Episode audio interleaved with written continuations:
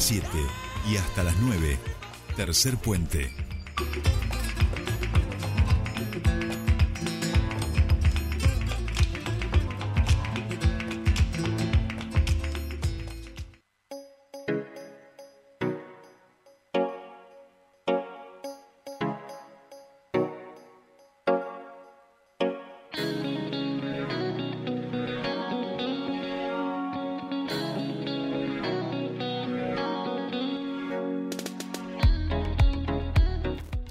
Bien, ya estamos aquí, comienza nuestro espacio de entrevistas y ya estamos en comunicación con la concejala del de, eh, FIT, del Frente de Izquierda y los Trabajadores, concejala de la ciudad de Neuquén, Julieta Calcos, para hablar con ella a propósito de una información que están trabajando, que ha surgido eh, en torno a la cuestión de las situaciones de violencia laboral en el Estado. Juli, Julieta, muy buenos días, te saludan Sol y Jordi, bienvenida a Tercer Puente.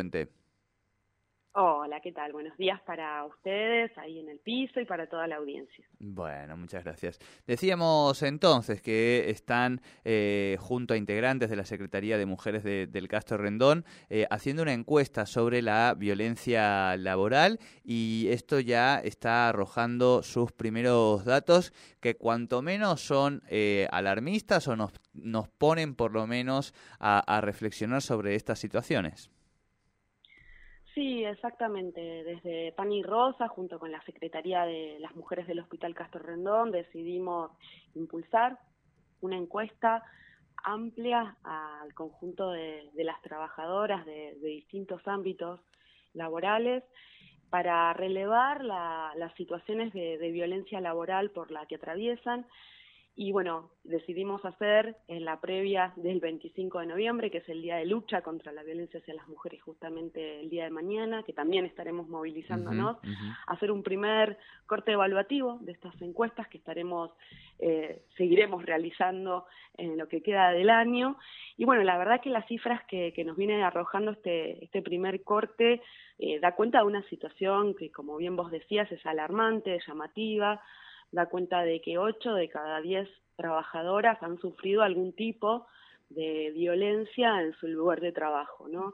eh, considerando que lo que venimos sosteniendo desde, desde nuestra perspectiva, de que lamentablemente estas situaciones, lejos de ser una excepción, terminan siendo la regla, ¿no? Eh, y que ponen de manifiesto la necesidad de, un abordaje integral del cumplimiento de las leyes que, están vigentes en nuestra provincia, que son leyes que uno podría decir que son progresivas, ¿no? como la ley 2786, que es de protección integral eh, a las mujeres a las mujeres que contempla todas aquellas expresiones de la violencia que no tienen solamente que ver con la violencia dentro del ámbito doméstico, sino aquellas que se realizan en las instituciones, en, los, trabajos, en los medios de comunicación. Entonces, esta cifra que, que, da cuenta de la profundidad del problema, eh, bueno, da cuenta de, esa exigencia que, por supuesto estaremos llevando también mañana a, a la movilización, ¿no? Y dentro de las manifestaciones de esta violencia surgen eh, haber, haber transitado situaciones de maltrato verbal, de situaciones de abuso de autoridad, de aprietes por parte de jefes, de supervisores, eh, de persecuciones por, por organizarse en sus lugares de trabajo, por percibir eh, distintos salarios por realizar la misma tarea que, que nuestros compañeros varones. Estas estas todas son cuestiones que forman parte de lo que uno podría definir como, como situaciones de violencia laboral, pero que aparecen muchas veces invisibilizadas, ¿no? y naturalizadas, y que bueno, que a la hora de ponerse a completar la encuesta y a ser consciente de que de que esto ocurre en forma permanente, nos arrojan datos que, que son llamativos, ¿no? Claro. Bien. No, no, bueno, ahí, ahí Julieta iba un poco mm, respondiendo a, mi siguiente pregunta y que tiene que ver justamente cómo, cómo son esas manifestaciones de violencia y en ese sentido eh, preguntarte o profundizar sobre, sobre, sobre esta cuestión eh, en el sentido de, bueno, cómo, porque hoy esto se naturaliza, ¿no? Y, justamente lo que ocurre es, la, lo perverso de justamente ser eh, el de menor, de menor rango, el de menor poder en esa situación, con lo cual estas situaciones esto, se, se van normalizando, se van haciendo de forma natural e incluso eh, tanto la persona que, que, ejerce la violencia como la, como la persona víctima de esta violencia ni siquiera reconoce la situación como tal por, por esta misma situación. No sé si esto ¿Es así o, es, es, una simple percepción mía? No, la verdad que es así, que, es muy difícil poder eh, dar cuenta, denunciar estas situaciones. Por eso nosotras entendemos que cada vez que, que una mujer, que, que una trabajadora se anima a hacerlo es porque existe, digamos, nosotros partimos de la premisa de creer lo que, lo que se tiene por decir y por, por, por anunciar, por denunciar sobre, sobre estas situaciones, porque es muy difícil. De hecho, cuando pensamos la encuesta, la pensamos, como decía al inicio, ampliamente a distintos ámbitos de trabajo, tanto en el ámbito público como en el ámbito privado, porque nos generaba eh, un interrogante que tenía que ver, bueno, si, si esto cuesta tanto poder poner de manifiesto en el ámbito público, donde aún mediatizada por la precarización laboral, las mujeres tenemos cierto cierto marco de estabilidad laboral, ¿qué pasa en el ámbito privado, no? ¿Qué pasa en la gastronomía, en el comercio, en las trabajadoras de, de casas particulares que muchas veces denunciar o no denunciar esta situación va en sintonía con la posibilidad o no de perder su puesto de trabajo, ¿no? Entonces, aunque fueron minoritarias, las personas que, que trabajan en el ámbito privado eh, también han dado cuenta de, esta situación.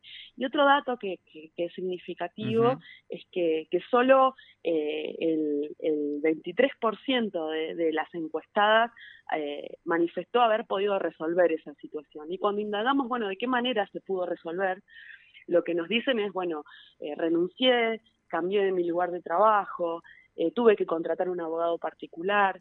Es decir, siempre termina siendo una salida individual cuando en realidad lo que para nosotras, esto que decía, ¿no? que termine siendo una regla, pone de manifiesto es la necesidad de políticas públicas, ¿no? de, que, de que sea abordado eh, desde, distintos dispositivos, con la presencia del Estado eh, y con presupuesto para, para de verdad dar un acompañamiento eh, necesario y oportuno para aquellas mujeres que, que, se animan valientemente a denunciar estas situaciones, ¿no? Y otro dato... Sí, perdón, la última. Eh, bueno, bueno, decinos el dato y ahí te, te consulto. No, no, un dato muy, muy, muy significativo también para nosotras, que es que que más de un 60% de las mujeres que encuestamos manifestó que no ha recibido ningún tipo de asesoramiento por parte de, de su organización sindical, ¿no? Ahí que, que, cuentan con una organización sindical.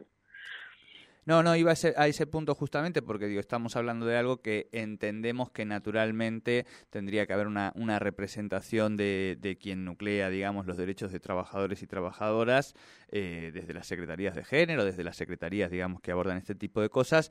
Entonces, ¿qué, qué, habían podido charlar con la gente del sindicato? Si es que habían podido hablar algo con los distintos gremios, ¿no? Bueno, en principio, como, es una situación que aparece naturalizada y muchas veces difícil de identificar, eh, creo que en los últimos años las mujeres hemos puesto de manifiesto eh, nuestra pelea contra toda expresión de violencia, eh, contra los femicidios, exigiendo políticas públicas en, en tanto a las aquellas mujeres que sufren violencia en el ámbito doméstico y demás. Y bueno, eso ha, generado que de alguna manera eh, los sindicatos tengan que tomar en sus manos de alguna manera esta perspectiva. Pero lo concreto es que las mujeres a la hora de transitar estas situaciones no reciben el asesoramiento por parte de, de las organizaciones sindicales que de verdad deberían contar con esos centros de información. Por eso para nosotras eh, es importante eh, y, es, y, es, como parte de las conclusiones que vamos sacando a la luz de, de este primer corte evaluativo, la importancia de que las mujeres nos organicemos en nuestros lugares de trabajo, ¿no? Que, que nosotras ahí en el Hospital Castro Rendón impulsamos desde hace ya varios años nuestro, nuestro espacio de género, la Secretaría de las Mujeres, pero que esto debería replicarse en todos los lugares de trabajo, en todos los lugares de estudio también, en donde, bueno, podamos eh, romper con, con el cerco de que esto ocurre en el ámbito de lo privado, de lo íntimo, de, de las cuatro paredes de, de cada lugar de trabajo, sino que es algo más general y por eso la necesidad de organizarnos para exigir eh, tanto a las organizaciones sindicales como a las patronales en el caso de lo privado, como al gobierno en el caso de lo público, de eh, bueno, de políticas públicas y de, y de abordaje eh, en este tipo de, situaciones que atravesamos, ¿no? Bien, bien. Bueno, Julita, como siempre, muchísimas gracias por este contacto con nosotros aquí en Tercer Puente. No, por favor, muchas gracias a ustedes y que tengan una muy buena jornada. Un abrazo grande. Igualmente, hablamos con la concejala del PTS Fit Unidad, Julieta Katkov, sobre este estudio que han estado realizando desde el eh, Hospital Castro Rondón, las trabajadoras eh, del Hospital Castro Rondón en relación a la violencia laboral y, bueno, algunas cifras alarmantes como 8 de cada 10 mujeres que eh, fueron encuestadas manifestó haber sufrido alguna situación de violencia en su lugar de trabajo.